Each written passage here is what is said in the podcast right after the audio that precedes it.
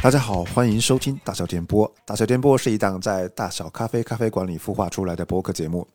我们的话题不只有咖啡，还探讨精品吃喝有关的生活方式。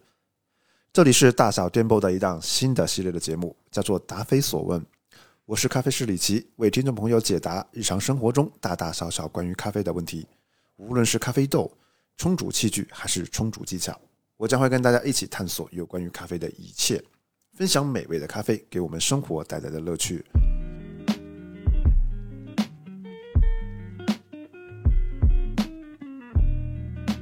如果大家有什么对咖啡比较感兴趣的话题，可以在节目下方的评论区进行交流，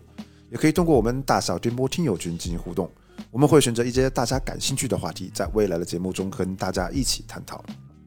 另外，在三月二号，我们为大家准备了一个大小电波粉丝专场的手冲小课堂，对手冲咖啡制作比较感兴趣的听众朋友，这次千万不要错过。具体的情况可以在群里咨询我们的大小咖啡大师傅，届时期待您的到来。好的，那下面我们就开始今天的一个分享。这段时间我们收到了很多大家关于喝咖啡的问题，比较多的还是在于啊，我们喝完咖啡以后晚上出现了睡不着觉，那甚至是出现了心跳加速、神经紧张，有的还会出现了一些心悸，所以就出现了一些担心，担心我们喝完咖啡以后呢，是否会对我们的身体健康造成一定的影响，甚至是说喝的时间久了以后，我们是不是会成瘾？那其实让大家有这么多疑虑的一个主要因素呢，就是咖啡因。我们都知道，咖啡里面含有的物质非常的丰富，但是对人体影响最大的始终还是咖啡因。那么今天我们就在这里和大家一起聊一聊咖啡因。首先，咖啡因是植物为了保护自身避免虫害而分泌的一种生物碱，能让啃食它的动物呢产生麻痹，从而达到保护自身的一个作用。简单的来说，就是吃了咖啡果实的这些昆虫自身没有代谢咖啡因的能力，所以对于它们来说，咖啡因它是一种毒药。但是这里大家不必要过度的担心，因为我们人类是可以代谢掉咖啡因的。我们只要不去超大剂量的摄入咖啡因，对于我们来说是安全的。据统计，咖啡因可以抵挡自然界中超过九百种有威胁的昆虫和有害生物。目前在咖啡树。茶树、可可树、马黛茶、可乐果树、瓜纳纳树等六十多种植物的叶片、果实和种子中都可以找到。我们来看看第二个话题：日常生活中可以摄入咖啡因的途径以及安全的摄入量。呃，我们在平常的生活中去摄入咖啡因的来源其实是非常多样化的，像一些软饮料、功能饮料、巧克力和茶中都含有咖啡因。我们成年人每天安全的咖啡因摄入量是四百毫克左右，且每次最大不要超过二百毫克。当然呢，这个量是因人而异的，具体来说喝多少还是要看自己的身体反应。这个数据可以给大家提供一个参考。下面我列举一下我们生活中经常接触到的一些，呃，含有咖啡因的饮品以及它们的含量。像可乐，我们经常会喝到可乐，一罐可乐的咖啡因大概是三十五毫克。一罐红牛饮料的咖啡因是八十毫克，魔爪是一百六十毫克。像后两种饮料呢，我们经常会在运动后去饮用到的。那么在运动后，我们在饮用红牛以及魔爪的时候，去提高我们神经兴奋性的时候，补充体力的时候呢，呃，要注意一下，避免咖啡因的一个摄入过量。绿茶的含量则是三十六毫克，奶茶的含量平均也在一百五十毫克左右。那我们可以看到，奶茶除了含糖量比较高以外，它的咖啡因含量其实也不低的，所以呃，经常有人调侃，呃，那句话大家都非常喜欢，就是年少不知咖啡好，错把奶茶当成宝。那因此有些时候我们发现今天并没有喝咖啡，但是却出现了呃晚上睡觉的时候依然很兴奋，呃晚上甚至出现了失眠。那这个时候你可以看看是不是从其他的地方摄入的咖啡因比较多。那我们经常喝的不同类别的咖啡，它们的咖啡因含量又是多少？我们下面就做一下列举。呃，特别说明一下，呃，以下的数据是通过专门测量咖啡因含量的仪器去测量出来的，因此对于我们呃大家来说，它的参考意义还是很大的。一般情况下呢，冷萃咖啡它的咖啡因含量是七十毫克每一百毫升，冰滴咖啡是四十毫克每一百毫升。速溶黑咖啡是二十毫克每一百毫升，这里其实有很多人就会感到疑惑，因为速溶黑咖啡它的主要需求是咖啡因，那为什么它的含量还会比较低？这是一个很有趣的地方啊。接着我们往下看，那市售的瓶装黑咖啡大概是七十五毫克每一百毫升，手冲咖啡大家都喜欢的手冲咖啡是七十六毫克每一百毫升，浸泡式的黑咖啡是六十二毫克每一百毫升。浸泡式大家会呃比较熟悉，因为它在我们生活中的使用还是比较多的。像法压壶、聪明杯，这个方便又好用又好洗的一种这个浸泡的萃取方式。那还有像爱乐压和虹吸壶，但是后两种呢，可能在生活中使用起来就是清洗不是很方便，所以可能在生活中使用的比较少。像像这几种方式制作出来的咖啡是浸泡式的。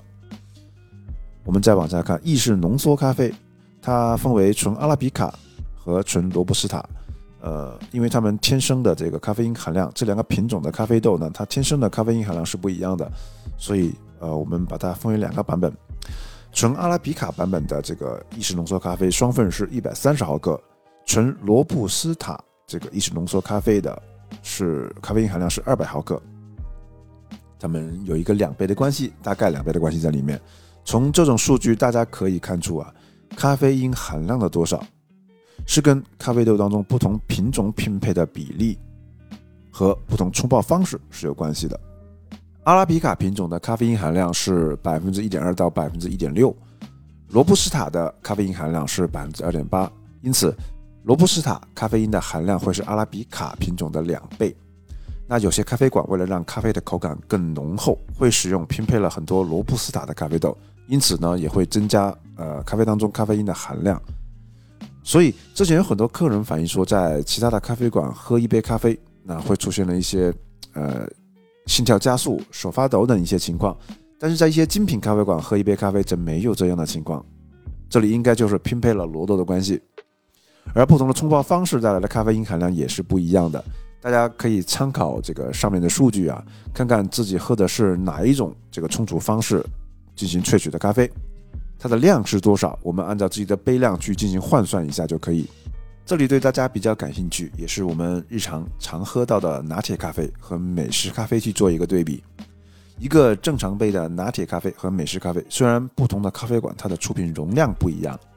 但是基本上都会是以意式双份浓缩去作为一个基底。所以，一杯拿铁咖啡和美式咖啡的咖啡因含量。大约是一百三十毫克左右，像在我们大小咖啡、拿铁和美式的咖啡因含量都是在一百三十毫克，卡布奇诺和大雅特调呢则是在六十五毫克。因此，我们在去衡量咖啡因摄入量的时候呢，可以做一个参考吧。但是，像在某巴克，它的拿铁和美式都会有很多种不同的杯型。在网上曾经有一个很有意思的视频，是罗永浩的。呃，在视频里面呢，他很拼命的去抽自己的耳光，对吧？然后呢，就是因为对这个某巴克的不同杯型的叫法产生了一个迷惑，呃，是一个很有意思的视频，大家有兴趣的话可以去网上搜一搜。那如果你在那里点的是一个超大杯的美式，那里面会加入两倍双份的意式浓缩，咖啡因的含量大概是二百六十毫克；超大杯的拿铁则会是加一个双份浓缩和一个单份浓缩。它的咖啡因含量大概是在二百毫克左右，所以我们大家在点咖啡的时候呢，要做一下比较，尽力做到量力而行，而且平时也要注意一下我们喝咖啡的一个饮品的种类，要避免去交叉的摄入。比如像我们很多朋友在运动前喜欢喝一杯美式咖啡，以提升自己在运动中的一个表现。那接下来呢，在运动后又会喝一些功能性的饮料，像呃红牛或者是魔爪等等。那这里呢，建议大家可以带一根或者两根香蕉在身边。如果出现运动中血糖下降的情况呢，大家可以及时的吃一根香蕉去做一个能量的补充。呃，以此种方式去避免过多咖啡因的一个摄入。接下来我们来看看今天的第三个大家对咖啡因感兴趣的话题，那就是喝咖啡对人体的健康呢有没有什么影响？我想这也是近来最有争议的一个话题吧。网上不断的有声音出来质疑喝咖啡对身体的一个影响，然后那这里呢，先和大家分享一个有趣的故事啊。早在十八世纪的下半叶，瑞典一位国王叫古斯塔夫，那为了证明具有提神功效的茶和咖啡有致命的毒性，他专门特赦了两名有谋杀罪的双胞胎兄弟。条件很简单，他们必须终身作为咖啡与茶毒性的一个实验对象。那不得不说，这位国王非常的有科学精神啊，需要用人体实验去去证明咖啡与茶的一个毒性。那其中一人呢，每天是要大量的饮用咖啡，另一个人就每天要大量的饮用茶，而国王就在旁边去观察，看谁就是说先去中毒而亡。由此证明，就是咖啡与茶那个毒性更大。结果呢是很有意思的，那国王未能坚持到实验结束。而大量饮茶的兄弟活到了八十三岁，而喝咖啡的兄弟则活到了八十八岁。嗯，大家都知道，在医疗条件还不是那么发达的十八世纪，算高寿的了。这里呢，再跟大家做一个官方的一个辟谣吧，就是中国疾病预防控制中心营养与健康所、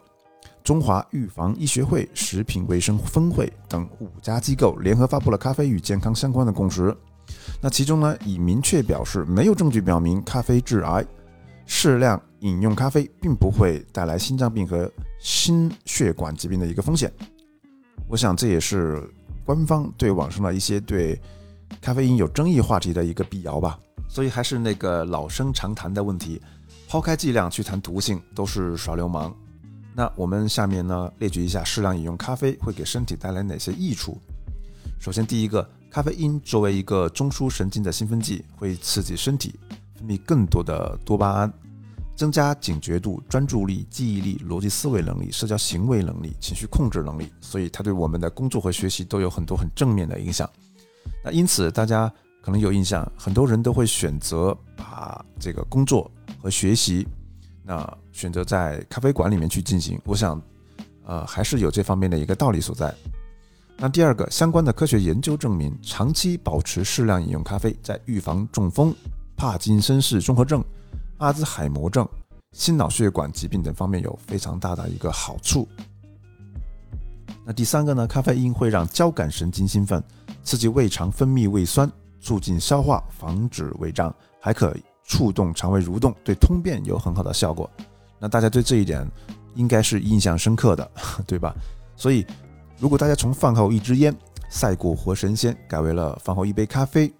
相信生活的健康指数呢也会进一步得到提升。再来第四点呢，咖啡因有抗炎的作用。咖啡因是可以抑制磷酸二酯酶的活性，从而减少环磷腺苷酸的一个 CAMP 的水解。而环磷腺苷酸是可以增强免疫细胞功能和抑制炎症的，所以我们适量摄入咖啡因是可以起到一个抵抗炎症的一个作用。那因此，如果您经常去炫火锅呀、烧烤啊、炸鸡呀等，去进入进食一些高炎症的一个食物，那或许我们可以在这之后呢，来一杯冰美式去改善一下。那当然，如果过度的摄入，也会造成大家经常反映的一些问题啊，比如说中枢神经过度兴奋带来的一些焦躁、焦虑啊、胃肠紊乱、思维涣散，甚至是心悸、胸闷。四肢乏力等一些症状，那即使出现了以上的症状，大家也不要去过度的担心，因为一般情况下呢，往往好好的睡上一觉，第二天就可以恢复正常了。这里可以和大家分享一下我们之前喝咖啡上头的一些经历，因为在刚开始学咖啡的时候呢，会进行一些强度比较高的杯测训练，一般一个下午呢有两轮，每一轮大概二十到三十支左右的咖啡豆。去去进行杯测啜吸，呃，当时老师会建议每个人去拿一个一次性的杯子，一次性的杯子，然后品尝完咖啡以后呢，不要喝下去了，就吐回杯子，这样去防止我们饮用过量。那我们一开始呢，也是觉得咖啡豆都挺好的，不忍去浪费，一开始每一口都喝下去了。那其实大家都知道，第一轮，呃，喝完了就已经感觉上头了，第二轮没喝完，那已经开始头晕恶心。胃里面也是翻江倒海，有点头晕想吐。那虽然说，呃，嘴里说还好还好，不过呢，已经没有再敢往下喝了。那那种很胃里面翻江倒海、甚至乏力的那种感觉呢，一直在持续的。呃，晚饭也不太想吃，当时确实不舒服。那直到第二天醒来以后，才如释重负。不过呢，随着这个喝咖啡的次数越来越多，身体也发生了一些呃适应性的变化吧。因为明显可以感觉到，就是慢慢的不再那么容易去晕咖了。如果大家在之后饮用咖啡的过程中呢，出现了上述的一些症状，其实也没有必要太紧张了。呃，这个时候立刻停止咖啡的一个饮用，然后去好好的休息一下，第二天，呃，就恢复正常了。所以呢，呃，我们要做的就是说，之后尽量找到。自己适合的量以及正确的饮用方式，尽量去量力而行。我相信基本上就会规避这些问题。那记得张文宏教授曾经说过啊，大量的研究表明，男同志喝咖啡可以延长寿命，女同志表现不明显，因为女同志本身寿命就挺长的，也说明了适量饮用咖啡对人体健康是很有益处的。那这个视频呢，大家在网上现在也可以找到，有兴趣的可以去呃翻看一下。接下来我们来看看今天第四个大家感兴趣的一个话题：喝咖啡上瘾的问题。那上瘾这个词在人们的印象里呢，往往带有很大的一个贬义色彩。那其实区别于某些吸食啊之类的上瘾，那咖啡因的上瘾其实更类似于接近于酒、抽烟以及呃甜食的一个上瘾。但是相比于烟酒，咖啡的益处就太多了，相信绝大多数人第一次喝咖啡的时候呢，都会觉得，哇，咖啡这么苦，这么酸，自己是不可能会喜欢的。但是，呃，为了去提神醒脑，那我们开始偶尔呢喝一小杯。一开始呢，可能就是这一小杯能让我们这个精神焕发。但是随着这个饮用的过程进行，那喝着喝着可能需要两杯。渐渐的呢，我们这个喝的饮用的量就会越来越大。呃，从不喜欢到接受它，到爱上它，再到离不开它，那这里其实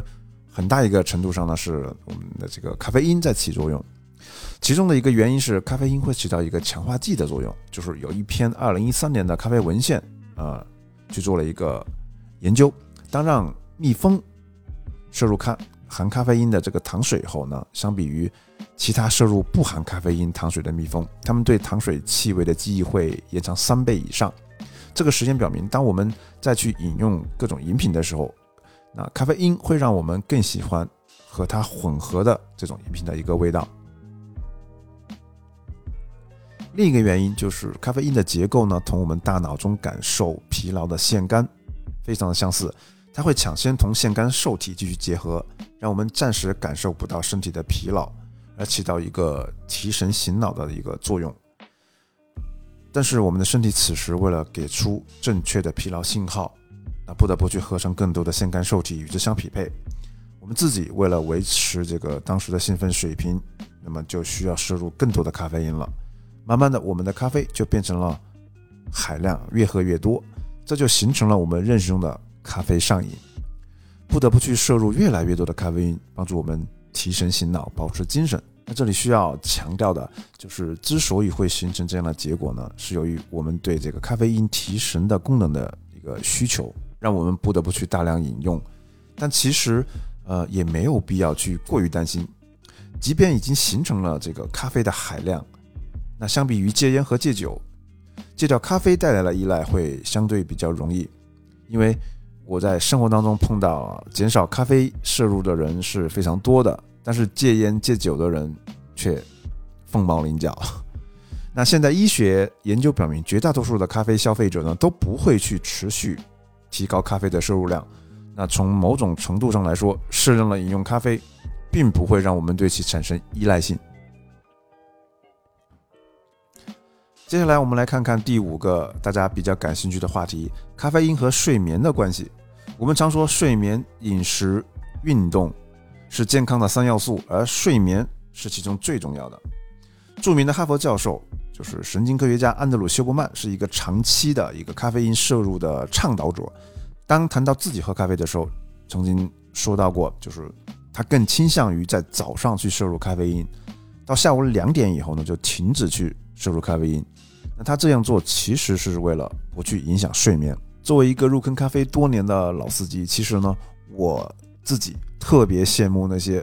呃，喝咖啡不受任何时间影响的这一类的客人，因为即使我自己每天保持喝咖啡一到两杯，已经有大概六年左右的时间了，那么在下午五点以后，如果再去多饮用一杯咖啡，晚上也会失眠的，好几次了，就印象非常深刻，教训也非常深刻。那第二天有有时有的时候会有一些比较重要的工作，因此后呢会受到影响。那今天我们想聊一下这种情况啊，有的时候你感觉即使很晚的时间摄入咖啡，那也不会影响到睡眠。其实很多的研究指出，你的睡眠结构和深度会受到一些干扰，即使在感觉上能够去进入睡眠，但是其实睡眠的质量已经受到了很大的影响。所以呢，我们很多时候感觉睡眠还不错，也够八个小时，但是在早起的时候还是会有疲倦感。那大概就是这个方面的原因，因为你的深度睡眠已经受到了影响。我们都知道，咖啡因在体内的半衰期大概是三到四个小时。那虽然六个小时左右的时候，绝大部分的咖啡因会被身体代谢掉。那当然了，这个也受一些个人代谢咖啡因的能力是身体能力是有关的。但是，一般情况下，为了保证晚上有一个较好的睡眠质量，我们是建议在睡觉前十个小时左右就尽量，或者说。干脆不要去摄入含有这个咖啡因的饮品了。如果这个时候实在是想喝一些带味道的饮品，呃，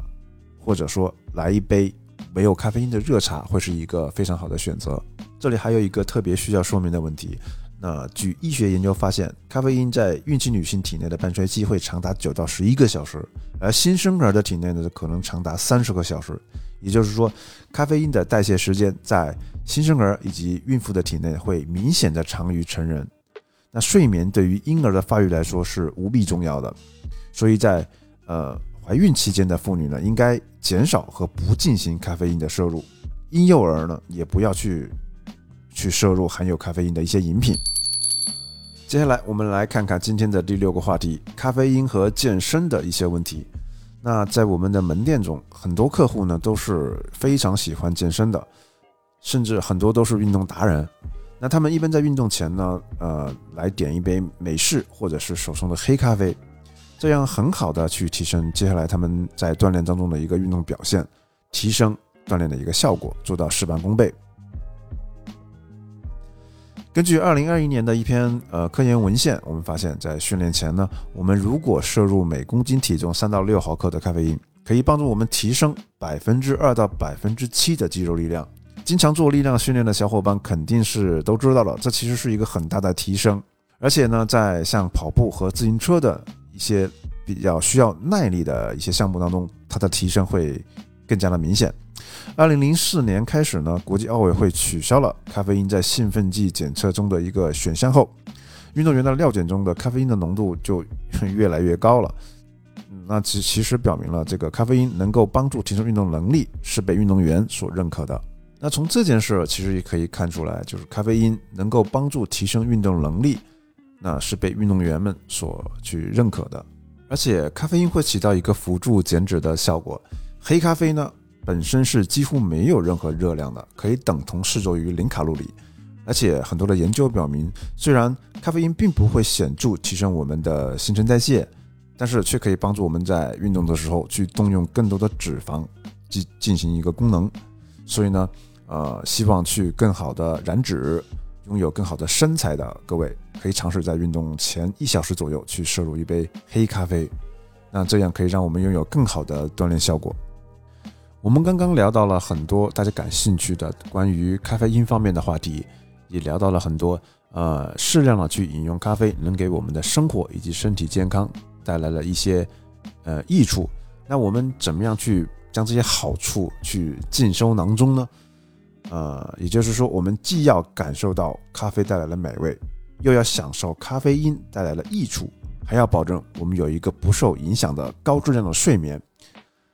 那其实我们就需要有一个好的饮用习惯。那接着我们就来聊一聊大家感兴趣的一个第七个话题：怎样去保持良好的咖啡饮用习惯？怎样去保持良好的咖啡饮用习惯？有这样一种情况：如果你在上午没有喝咖啡的时候，感觉有一些迟钝，或者是在下午没有喝第二杯咖啡的时候，感觉有点累。那么这个时候呢，其实是身体向你发出了一个需要休息的信号。虽然这个时候去喝上一杯咖啡，那么很快就会让这些疲劳消散，精力充沛，但是我们并没有去真实的了解身体的疲劳程度。那加上上面提到了一些其他的情况，比如说一杯咖啡你喝下去了，出现了一些心悸啊、胸闷啊，甚至失眠啊。那么，我想此时呢，就还是顺应身体的声音，我们去做一些调整。这里要聊一聊我们常遇到的一些情况。如果你在上午没有喝咖啡的时候呢，感觉到有一点迟钝，或者在下午没有喝第二杯咖啡的时候，感觉有点累了，那么这个时候其实是身体在向你发出需要休息的信号了。虽然这个时候呢，我们去喝上一杯咖啡，很快会感到就是能量满满、精力充沛，疲劳的感觉也会一扫而空。但是这个时候，我们并没有去真实的了解身体的疲劳程度，还有一些其他的情况，比如说之前我们有提到的，如喝下一杯咖啡以后呢，出现了心悸、胸闷、肠胃不适，甚至是失眠等。那这个时候，其实最好还是要去顺应身体的声音，去做出一个调整。那针对这些情况，我们一般会有一些建议。下面我把这些建议呢去做一个罗列。第一个，慢慢的去调整咖啡的饮用量。就像健身一样，先小强度的重量去进行热身，然后慢慢的再上大的强度。我们喝咖啡也做到循序渐进。那第二个，为了减少对身体内的压力荷尔蒙，也就是皮质醇的一个干扰，第一杯咖啡要安排在起床后的一个小时以后。第三，在咖啡因摄入的时间上去做出一个调整。那像之前提到过的，尽量安排在下午两点前。两点以后呢，我们考虑可以考虑一下这个没有咖啡因的热茶。第四，饮用咖啡的时候可以尽量搭配一块小的甜点，这样既可以避免就空腹的饮用，去带来一些肠胃的不适，而且呢还会有一个味道上的转换。那经验表明呢，有时候可以更多的去捕捉到咖啡当中的一些风味儿，可以有更多的一个味蕾体验。最后一个，当然还可以进行一个咖啡因的小阶段，在某个休息的周末或者工作不繁忙的时候呢，不去进行咖啡因的一个摄入，让自己可以减少对咖啡因的依赖，适当的失去一些连续性，可以有效的阻断不好习惯的一个形成。今天我们聊了这么多关于咖啡的话题，呃，也可以做一个简单的总结，呃，咖啡可以说是世界上呃最受欢迎的饮品了。对我们的生活影响呢也越来越大。无论你是沉醉于咖啡中美妙的香气，还是需要大量的咖啡因来保持你的工作状态，那么其中最重要的一点就是需要去保持一个适量的咖啡的摄入。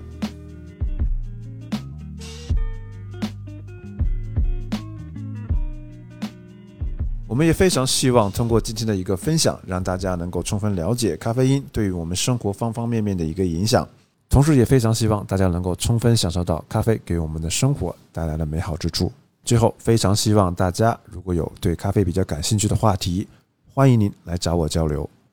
呃，这里是答非所问，我是咖啡师李奇，一档解答大家日常生活中大大小小关于咖啡的问题。我们下期再见。